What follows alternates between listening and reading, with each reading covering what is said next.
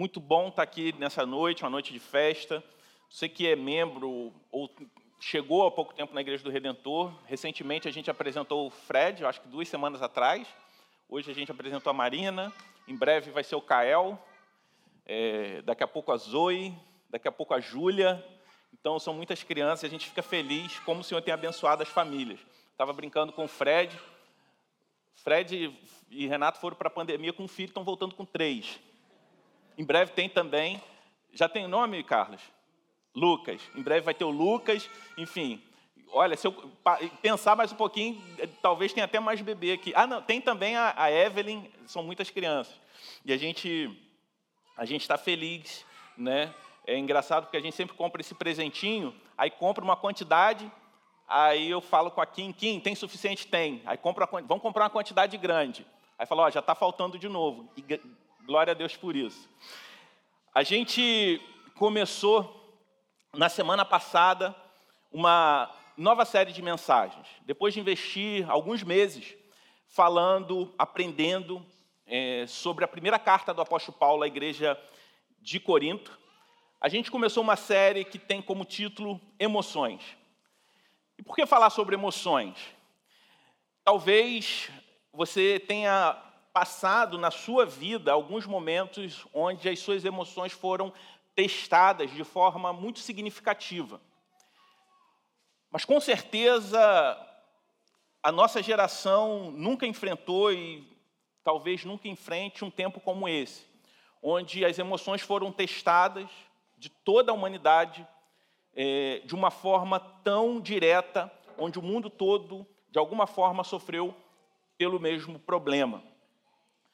E muitas pessoas passam por problemas, até mesmo de saúde, momentos de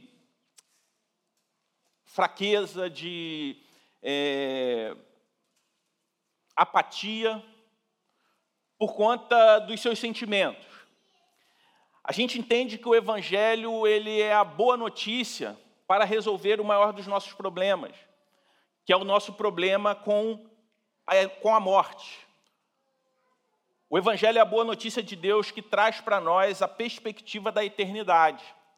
Mas nós cremos também que o Evangelho todo ele precisa ser pregado para o homem todo. E o Evangelho ele tem implicações na minha vida familiar, tem implicações na forma como eu me relaciono no trabalho, na forma como eu me relaciono com a minha família, na forma como eu me relaciono com a sociedade, mas também na forma como eu me relaciono comigo mesmo. E a nossa expectativa ao longo das próximas semanas é meditar a respeito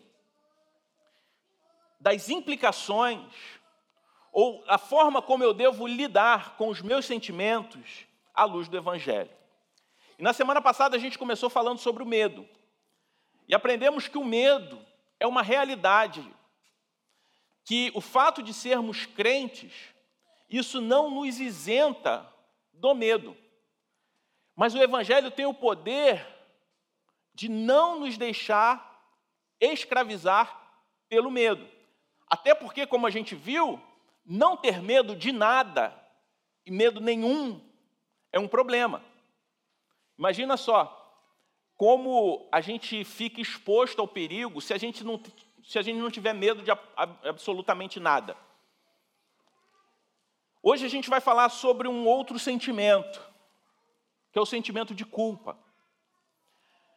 E a culpa, quando a gente fala sobre culpa, a palavra por si só tem um tom de alguma forma negativo.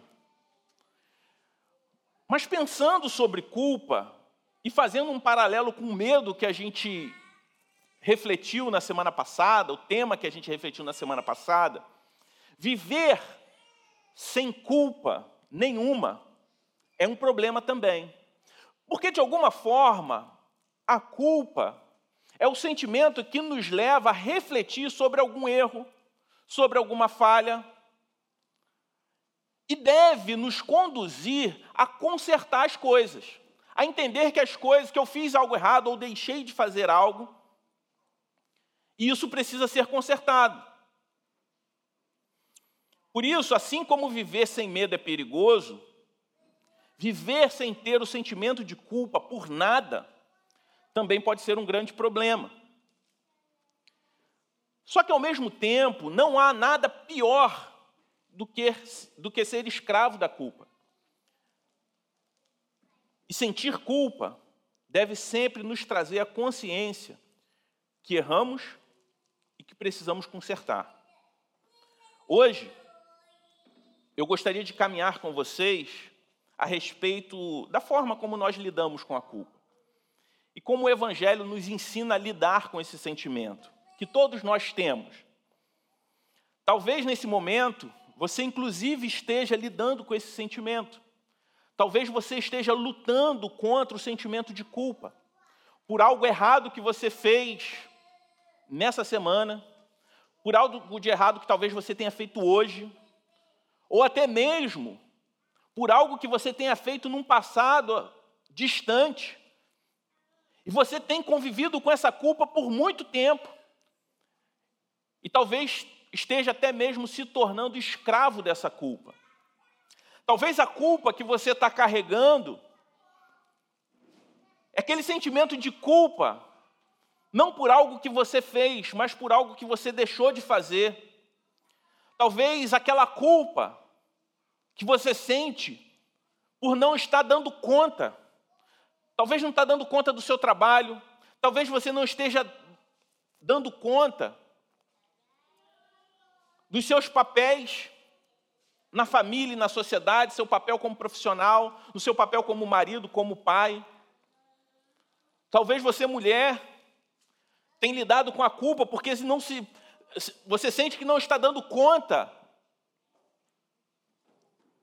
do seu papel de esposa, de mãe. E às vezes você está agindo de forma é, impulsiva diante dessa pressão e depois se sente culpado, esgotado, simplesmente não por algo que você fez, mas por aquele sentimento que você tem que não está dando conta. Só que olhando para a Bíblia, eu vejo alguns exemplos de pessoas que sentiram culpa, pessoas que caminharam de perto com o nosso Mestre, com o nosso Senhor e Salvador Jesus Cristo. E eu não consigo pensar em exemplos melhores que nos ajudem a pensar sobre culpa do que dois homens, que são muito parecidos, que foram muito parecidos em alguns aspectos, mas também foram bem diferentes em outros aspectos. Eu estou falando de dois discípulos de Jesus que desempenhavam funções importantes no ministério de Jesus aqui na terra. Um era uma espécie de líder, de líder entre os demais discípulos. O outro, o tesoureiro desse grupo. ambos tiveram os pés lavados por Jesus. Ambos participaram da última ceia com Jesus. Mas ambos também foram usados por Satanás em alguma ocasião durante o ministério de Jesus porque desenvolveram expectativas erradas sobre Jesus e seu ministério. A Bíblia fala que Satanás entrou no coração de um para entregar Jesus, e Satanás usou a boca do outro, quando diz a Jesus que ele não deveria ir para a cruz. Seguindo as semelhanças, ambos foram chamados pelo próprio Mestre foram escolhidos pelo próprio Senhor Jesus para fazer parte do grupo de discípulos. Mas ambos também pecaram contra o Senhor, traindo Jesus. Um deles foi propriamente o traidor, e o outro negou Jesus. O que não deixa de ser também uma espécie de traição. E se você conhece o texto bíblico, talvez você já tenha percebido de quem eu estou falando. Interessante que meu amigo, pastor Sávio, ele pregando nesse texto, ele, ele fez uma reflexão que eu achei muito interessante. E eu queria fazer a mesma pergunta para vocês. Quantos de vocês conhecem alguém chamado Pedro? Levanta a mão. Conhece pelo menos uma pessoa chamada Pedro. Alguns aqui têm até filhos que se chamam Pedro, né, André? Fernandinha. Agora, quantos aqui tem um amigo, conhece alguém chamado Judas? E é exatamente sobre esses dois homens. E ambos tiveram um sentimento de culpa. Ambos, de alguma forma, traíram Jesus. Mas por que será que a gente tem tanta facilidade, como Carlos e Miri, dar o nome de um dos filhos de Pedro, mas acho que ninguém aqui ousaria dar o nome do filho de Judas. Tanto que a gente, talvez, né, ninguém aqui conheça alguém chamado Judas. Mas eu convido você a abrir a sua Bíblia no Evangelho de Mateus, no capítulo 26, a partir do versículo 69.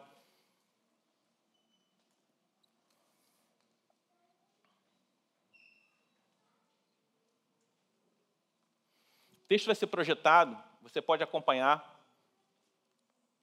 O texto que está projetado ali está na mesma versão que eu vou ler, que é na NAA. Mateus 26, a partir do versículo 69, a gente vai até o versículo 75, terminar o capítulo 26, e vamos ler os primeiros versículos também do capítulo 27. A palavra de Deus diz assim: Pedro estava sentado fora no pátio. Uma empregada se aproximou e lhe disse: Você também estava com Jesus, o galileu. Mas ele negou diante de todos e disse: Não sei do que você está dizendo. Quando se dirigia para a porta, Pedro foi visto por outra empregada, que disse aos que estavam ali: Este também estava com Jesus, o Nazareno. Ele negou outra vez com juramento: Não conheço esse homem. Pouco depois, aproximando-se, os que estavam ali disseram a Pedro: Com certeza você também é um deles, porque o seu modo de falar o denuncia. Então ele começou a praguejar e a jurar: Não conheço esse homem. E no mesmo instante o galo cantou.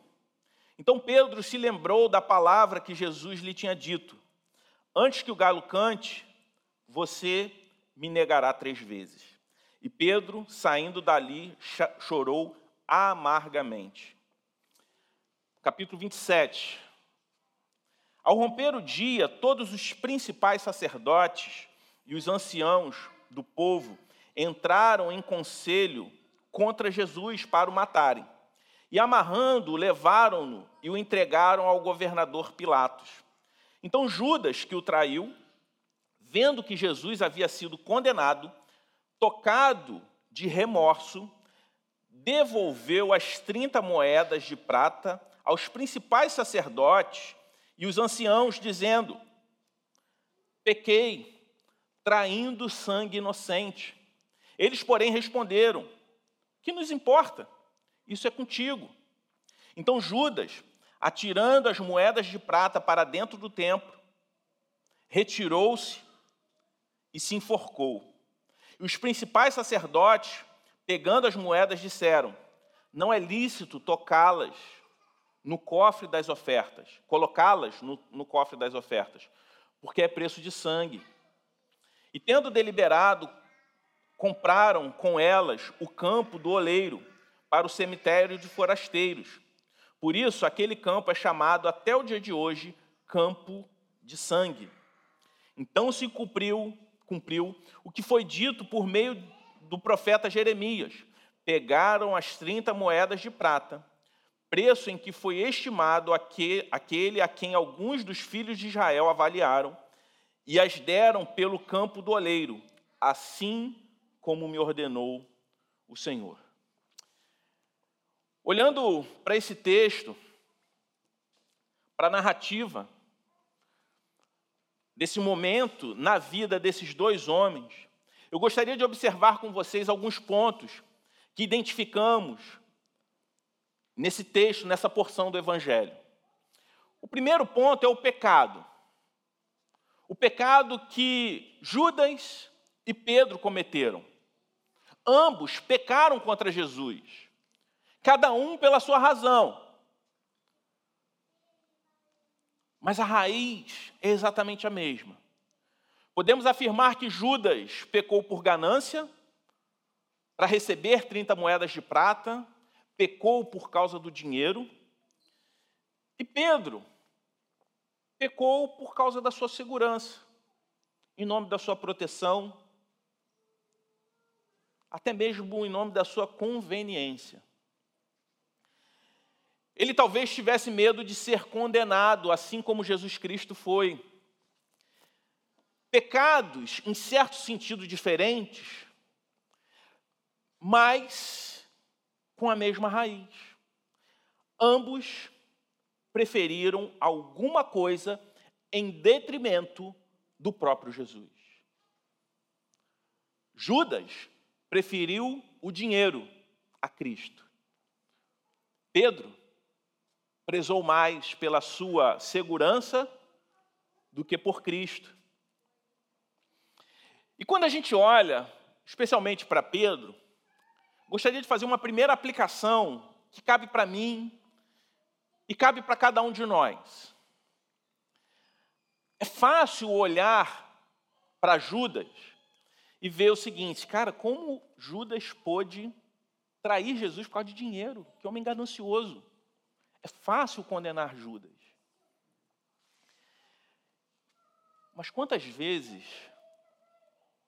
nós encontramos também razões legítimas, como a de Pedro, que era sua própria segurança, para igualmente desobedecer a Deus. Toda desobediência é uma forma de traição.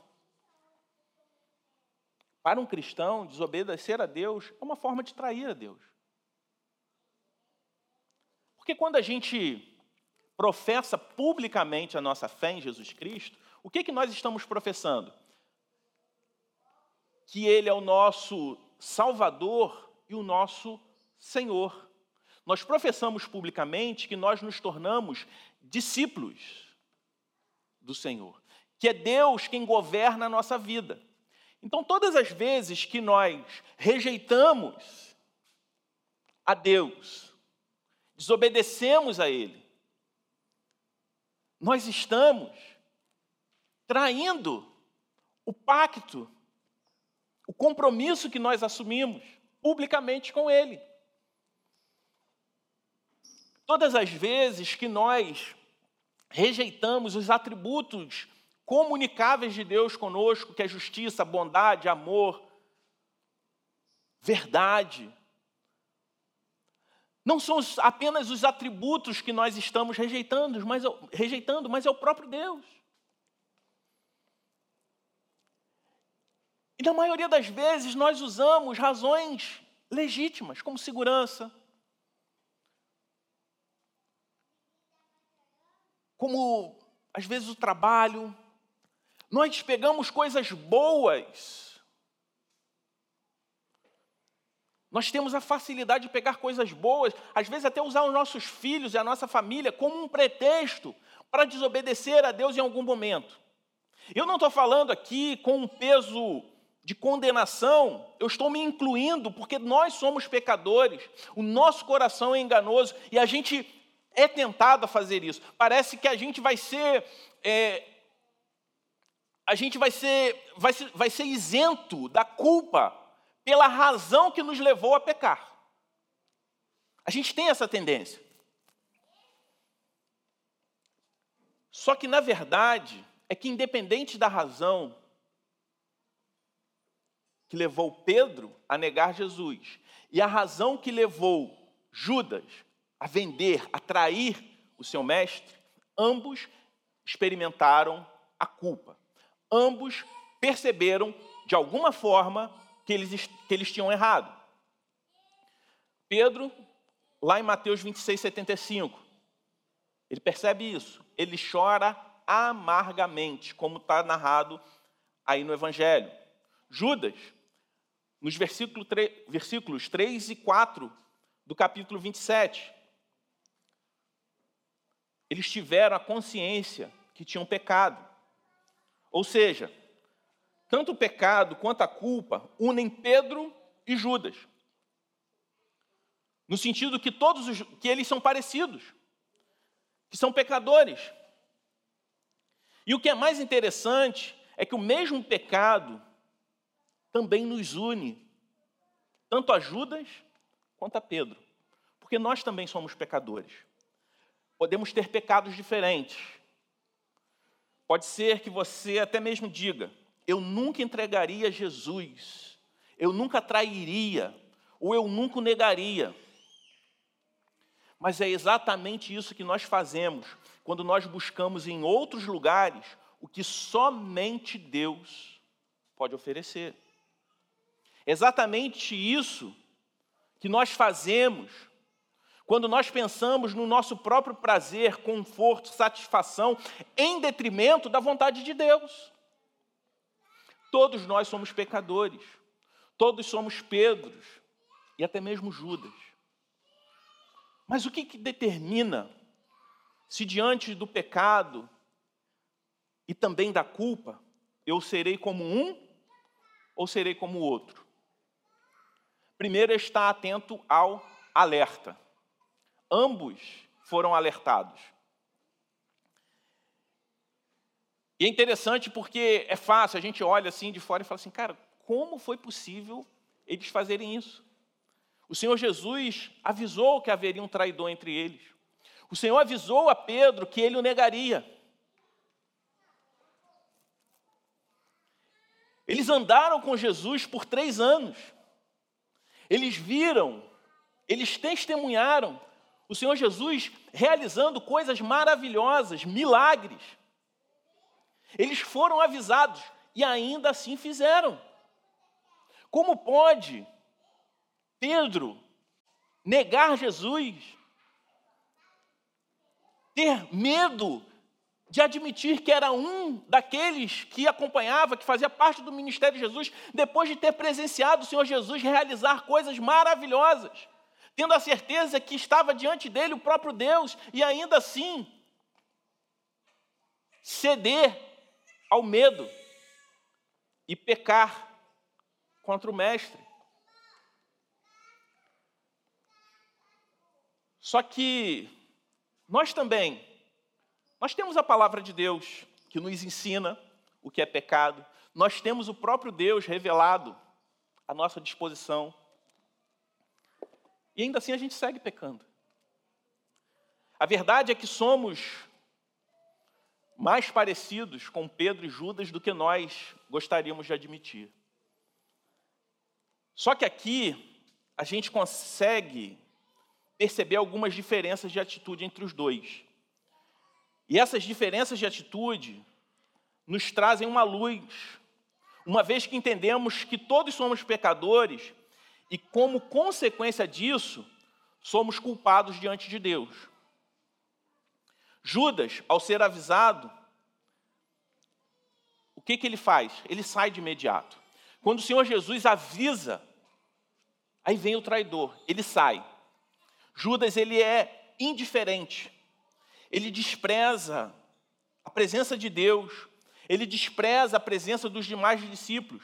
Além disso, ele mostra que ele estava com a mente cauterizada. A indiferença diante de um alerta, diante de uma exortação, é fruto de mente cauterizada. É um estado terrível que um cristão pode se encontrar a partir do momento que ele começa a aceitar e começa a aprender a conviver com a culpa. O alerta não incomodou a Judas. A indiferença é a pior coisa em relação ao pecado na vida de um cristão. A indiferença em relação ao pecado é pior do que o pecado em si. Ué, mas como assim? Porque todos nós pecamos, continuamos pecando. Mas o fato de não sermos indiferentes ao pecado, nós buscamos o que? Arrependimento e não somos escravizados por esse pecado.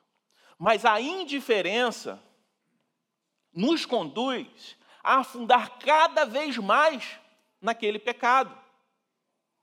Eu vou falar um pouco mais sobre isso ainda nesse sermão. Mas eu queria agora olhar um pouco para Pedro. Porque nós vemos que Pedro age diferente. Pedro, quando ele é avisado por Jesus que o trairia três vezes, Pedro, com a sua personalidade mais explosiva, ele discute com Jesus, ele debate. Embora Pedro estivesse errado ao debater com Jesus sobre isso, o Senhor Jesus estava afirmando, não estava suspeitando. Isso mostra que ele não tinha um comportamento obstinado a fazer o que fez. Ele continuou com os demais discípulos antes de negar. Ele foi com Jesus para o monte.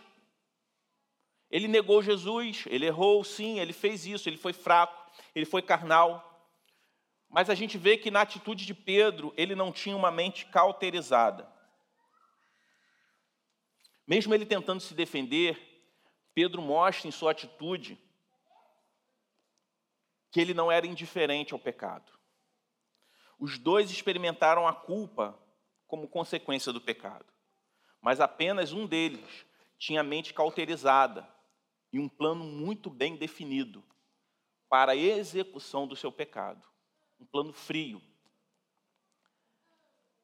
Judas ele já tinha em mente que trairia Jesus em troca de dinheiro. E aqui a gente precisa ter muito cuidado. A culpa é um indicativo que algo não vai bem, que algo não está certo. E é um problema muito grande quando nós ficamos cauterizados.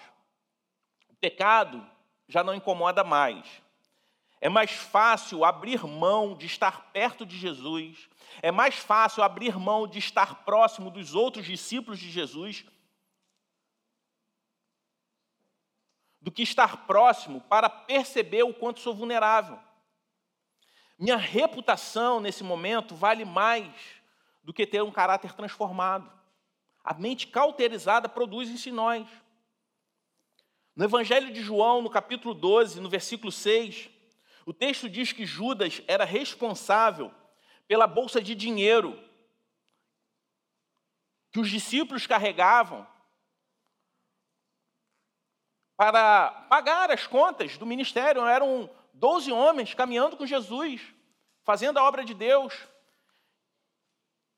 Eles recebiam ofertas, eles tinham recursos para poder fazer a obra, e Judas era o responsável por isso. Mas João ele diz que ele, Judas tinha como costume tirar o que era colocado nessa bolsa. Esse homem já tinha um problema com dinheiro. Judas já era um ladrão. Mas provavelmente ele pegava em pouca quantidade. Se ele pegasse tudo, provavelmente as pessoas já teriam percebido. O que, que isso vai nos ensinar também? Ninguém traz Jesus da noite para o dia. A mente cauterizada funciona exatamente desse jeito. A gente vai aprendendo a conviver com a culpa. Nós nos acostumamos com pequenos pecados, o problema é que a gente subestima o efeito devastador que pequenos pecados causam na nossa vida lá na frente. Um ladrão ele pode ser até induzido a, no seu primeiro assalto, assaltar um banco. Mas dificilmente um assaltante de banco começou assaltando bancos. Alguém pode até ser induzido. Primeiro crime já assaltar um banco. Pode, pode até ter casos assim. Mas, em via de regra, ninguém começa assaltando um banco.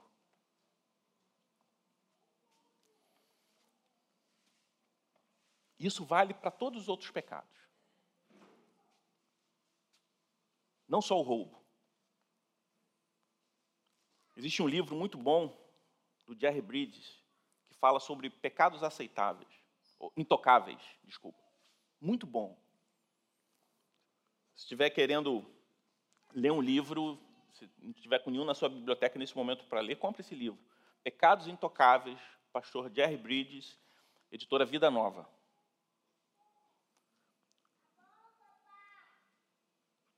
Ninguém chega a um pecado que o destrói totalmente sem antes fazer pequenas concessões.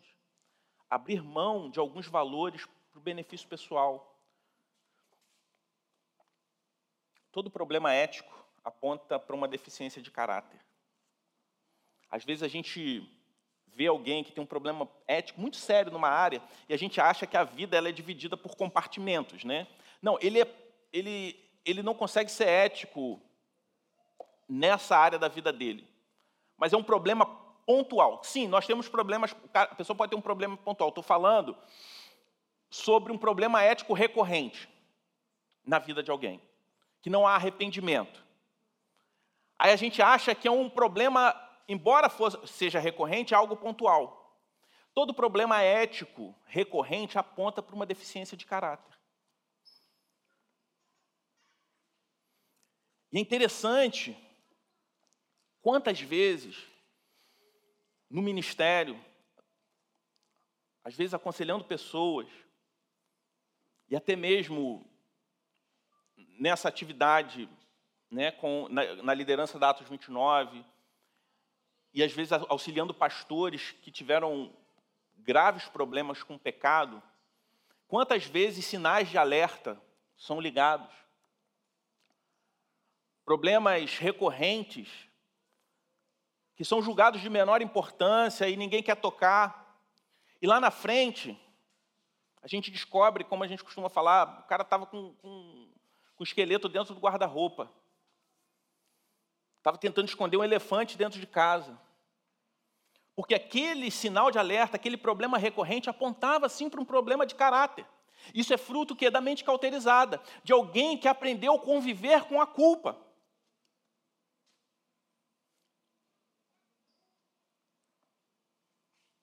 E às vezes a gente, quando, quando a gente se encontra nesse estado, a gente acaba se preocupando mais com a nossa reputação do que um ser transformado verdadeiramente por Cristo.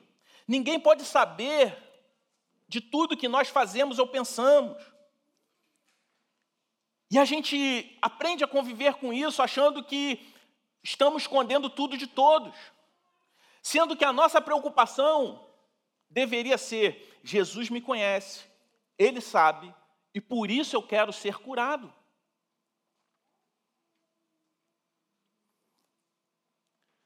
É muito. Entendo o que eu vou falar, é muito bom quando eu recebo no gabinete alguém pedindo ajuda que luta contra um pecado, e um pecado que, se aquela pessoa não confessasse, ninguém nunca ia descobrir. Da mesma forma, é muito triste quando o mundo da pessoa desmorona e a pessoa ela é descoberta depois de tentar esconder por muitos anos um pecado que a escravizava. Eu não estou falando que o fato dessa pessoa pecar e vir confessar é bom, estou falando que todos nós somos pecadores. E às vezes nós temos pecados que, se a gente não contar para ninguém, dificilmente alguém vai descobrir, ou a gente imagina que ninguém vai descobrir. O problema é que o pecado, um pecado leva ao outro. Em algum momento a gente é descoberto pelas consequências que esse pecado gerou na nossa vida. Mas quando a gente não tem a mente cauterizada, antes que esse pecado nos domine por completo, o que deve reinar na nossa mente é: Jesus me conhece. As pessoas não sabem, mas ele sabe. E o fato de Jesus saber, mesmo que ninguém saiba, deve mover o meu coração pelo desejo de ser curado. Judas e Pedro eram pecadores, assim como eu e você somos. Ambos sabiam que estavam errados. Logo, ambos sentiram culpa, assim como eu e você sentimos também. Só que um deles tinha a mente totalmente cauterizada. Por isso, em Mateus 27, 3, vai dizer que Judas experimenta o quê? Remorso. Se você está com a sua Bíblia aberta, olha aí, Mateus 27, 3 vai dizer que Judas experimentou o remorso em detrimento do arrependimento. Essa é a grande diferença entre Pedro e Judas. Um se arrependeu e o outro sentiu remorso. Então, o que, que nós devemos fazer olhando para esses dois exemplos? O que fazer? Você pode já ter ouvido isso, né, que Pedro se arrependeu, mas Judas sentiu remorso. E é exatamente isso. O próprio texto diz: Mas o que leva, nos leva a tais conclusões? Judas, ao ser alertado, logo se retirou. Pedro, ao ser alertado, ele se manteve próximo aos demais discípulos e a Cristo. Judas, ao ver as consequências do seu pecado, ele tentou resolver as coisas do seu próprio jeito. Tentou devolver o dinheiro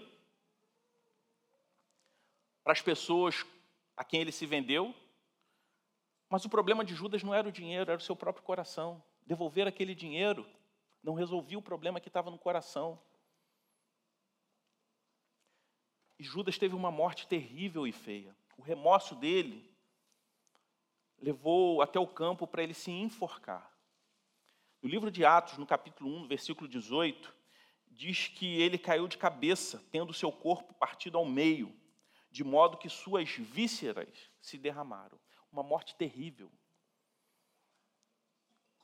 A descrição do fim da, da vida de Judas é uma perfeita ilustração do que o pecado faz conosco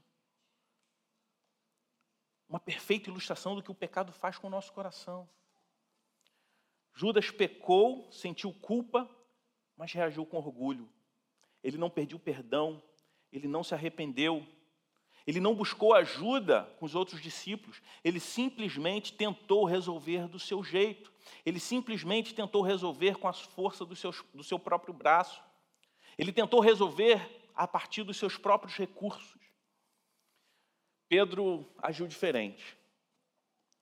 O versículo 74 diz que ele chorou amargamente, que aponta para um arrependimento genuíno. Não somente esse momento, depois disso, tudo que, que Pedro fez aponta para alguém que de fato se arrependeu, que cometeu um pecado grave, mas foi algo pontual, que não estava com a sua mente cauterizada e buscou o quê? Cura.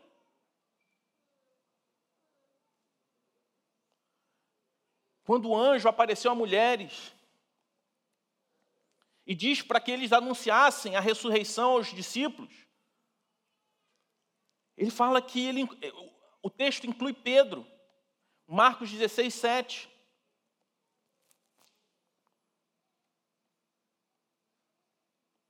Jesus, Pedro deveria estar se sentindo mal, mas ele permaneceu perto. A pior coisa que você pode fazer diante da culpa é se isolar de Jesus e dos seus irmãos, os outros discípulos de Cristo. E é interessante, às vezes quando a gente se suja, a gente, a, a gente quer se afastar, achando que a gente vai conseguir se limpar sozinho para depois voltar. Mas não é assim que funciona. Quando a gente, a gente se suja, a gente tem que estar perto. Porque pela força do nosso próprio braço, a gente não vai conseguir se limpar. A gente não vai conseguir resolver. Aqueles que são discípulos de Jesus. Eu não estou falando o que aprendemos em Mateus 18, quando o próprio Senhor Jesus fala sobre disciplina. Ele está falando o seguinte: após a repreensão, tratar como descrente. A falta de arrependimento aponta para alguém que não é convertido. Mas aqueles que de fato são filhos de Deus, adotados através do sacrifício da obra de Jesus, quando nós nos sujamos, meus irmãos, não tente ir para longe e tentar se limpar com a força do seu próprio braço, com seus próprios recursos.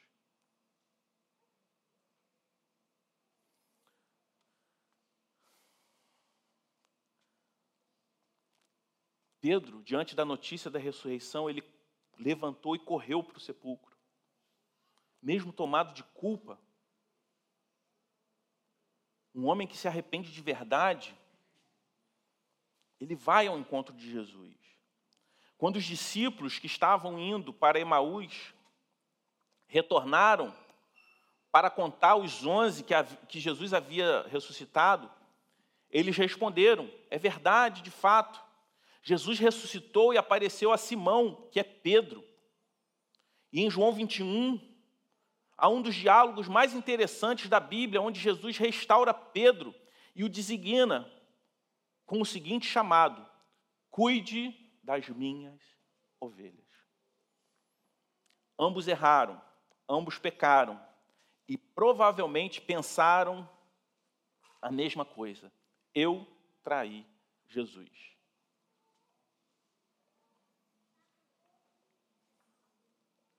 Perceberam que ambos cometeram o mesmo pecado, mas a ênfase de Judas estava nele, no que ele fez. E a ênfase de Pedro estava no próprio Cristo. A culpa de Pedro estava no fato de que Jesus foi traído. O problema de Pedro estava no fato daquilo que ele fez, a vergonha que aquilo lhe trouxe.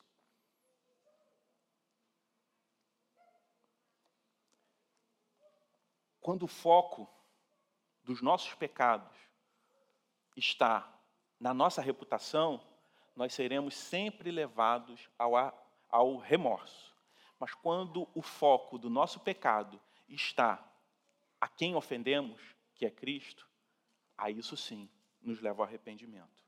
De forma prática, prática, a melhor forma de lidar com a culpa,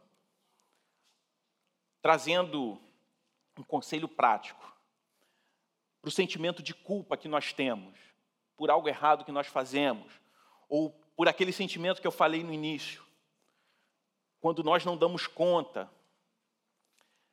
De forma prática, primeiro a gente precisa reconhecer a nossa limitação. Ao reconhecermos isso, devemos buscar primeiramente a sabedoria de Deus, rever nossas decisões, exercitar o nosso domínio próprio, pedir a Deus sabedoria, buscar agir em obediência a Deus em relação a esse problema que você está vivendo. Pedir sabedoria a Deus em relação ao seu casamento, quando você sente que você está falhando no seu casamento. Pedir sabedoria a Deus no cuidado dos seus filhos, quando você se sente incapaz no seu papel como pai, como mãe. Pedir sabedoria a Deus, o que a palavra de Deus diz no seu papel diante da sociedade, do seu local de trabalho.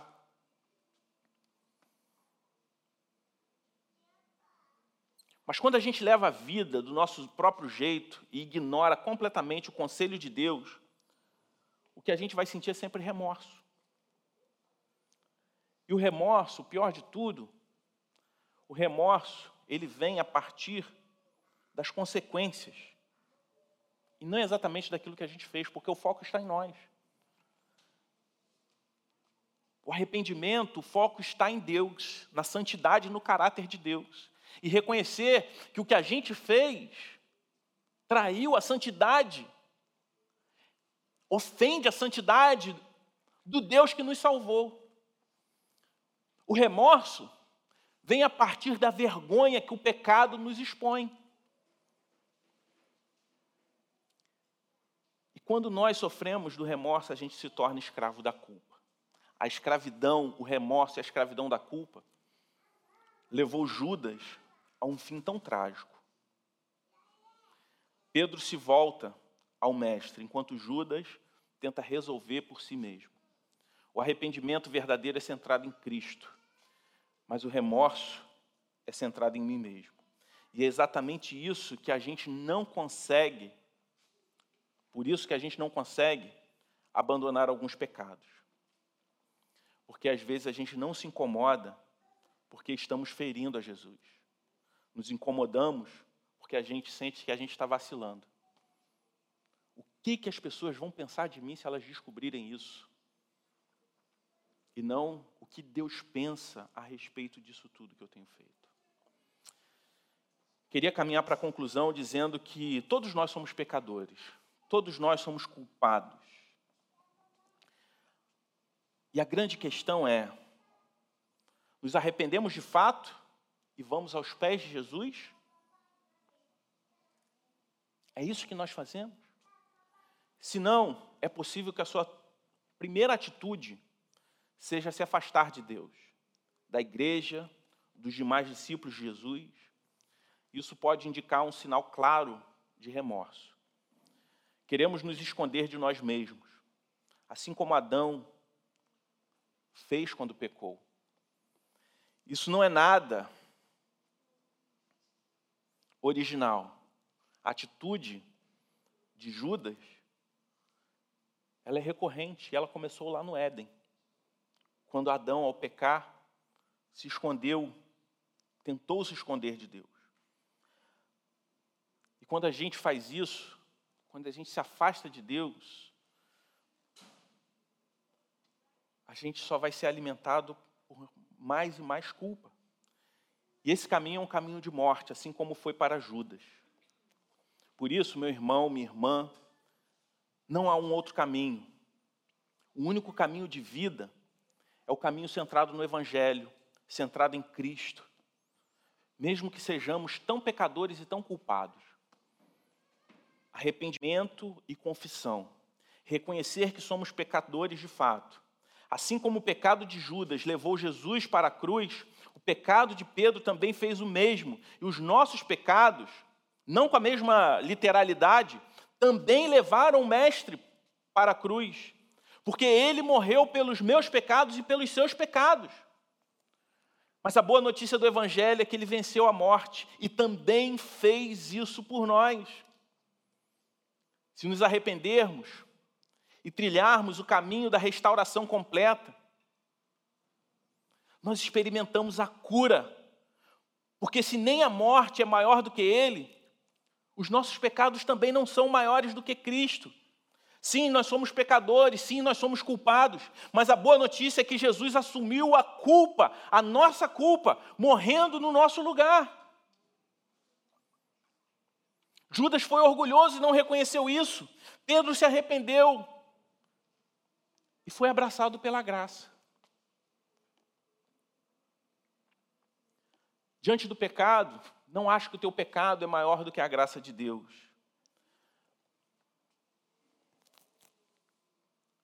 Mesmo que você se veja como um grande pecador, saiba que para grandes pecadores existe um grande Salvador. Salmo 32, 2 vai dizer que como é feliz a quem o Senhor não atribui culpa.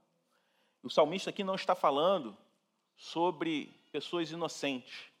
Ele está falando que quando nós estamos em Cristo, a culpa não é mais atribuída a nós. Porque Jesus Cristo levou sobre os seus ombros, levou sobre si a nossa culpa. A nossa culpa foi atribuída a Ele. Porque Jesus tomou o nosso lugar na cruz.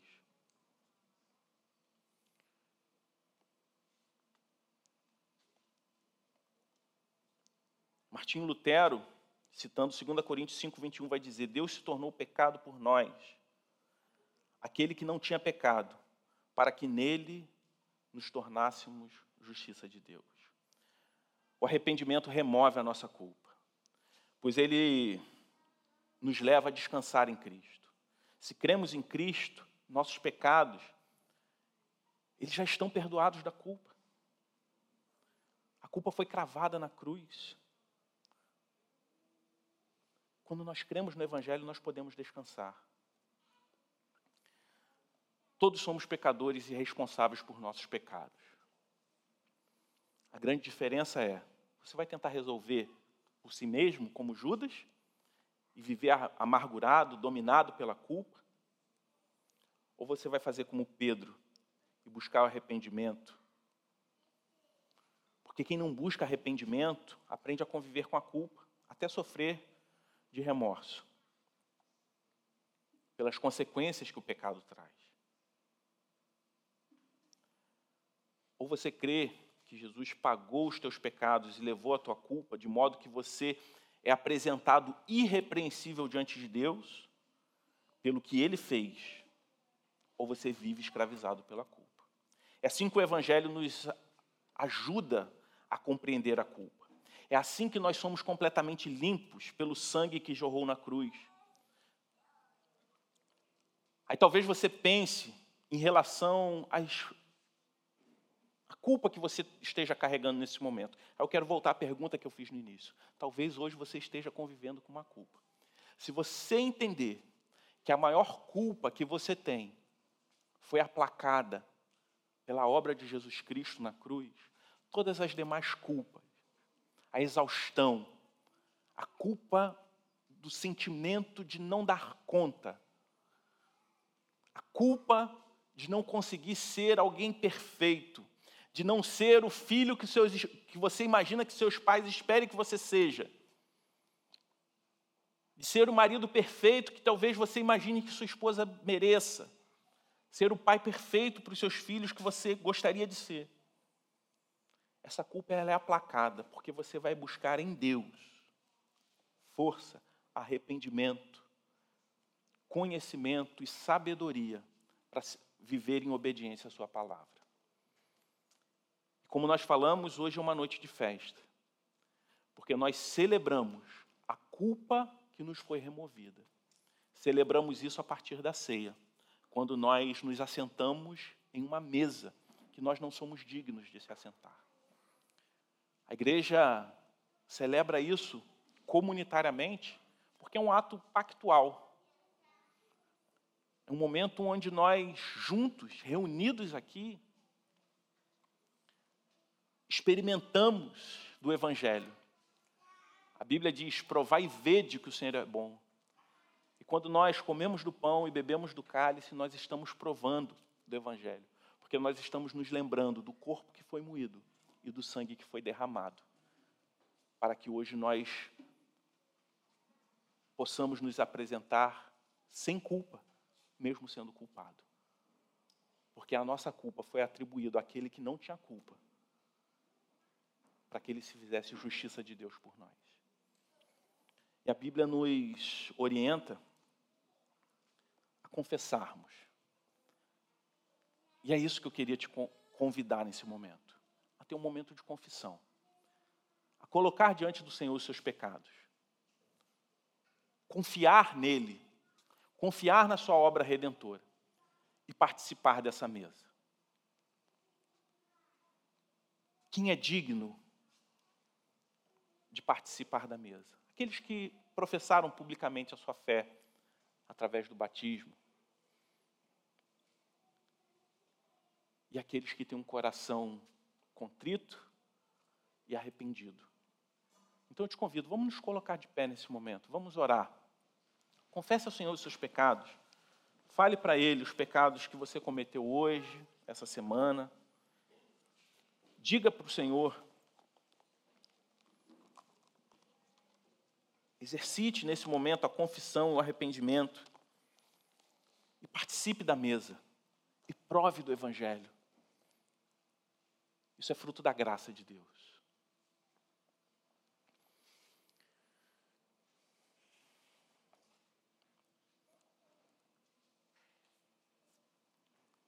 Nosso Deus, nós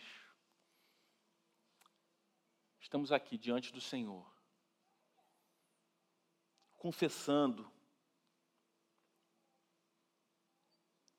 que somos pecadores, confessando que falhamos, que desobedecemos, que falhamos, mas nos apresentamos diante do Senhor confiando na justiça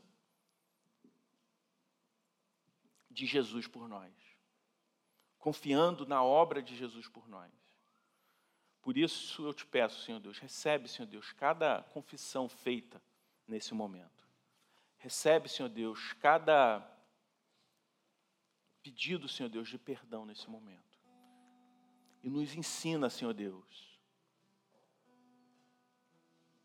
a reparar os nossos erros, a não cometê-los mais, a vivermos de uma forma diferente a cada dia. Não por temor a homens, mas por entender, Senhor Deus, o quanto o nosso pecado ofende a tua santidade e que isso nos leve ao arrependimento diariamente. Que isso nos leve sempre, Senhor Deus, à confissão, ao arrependimento que gera transformação. No nome de Jesus. Amém.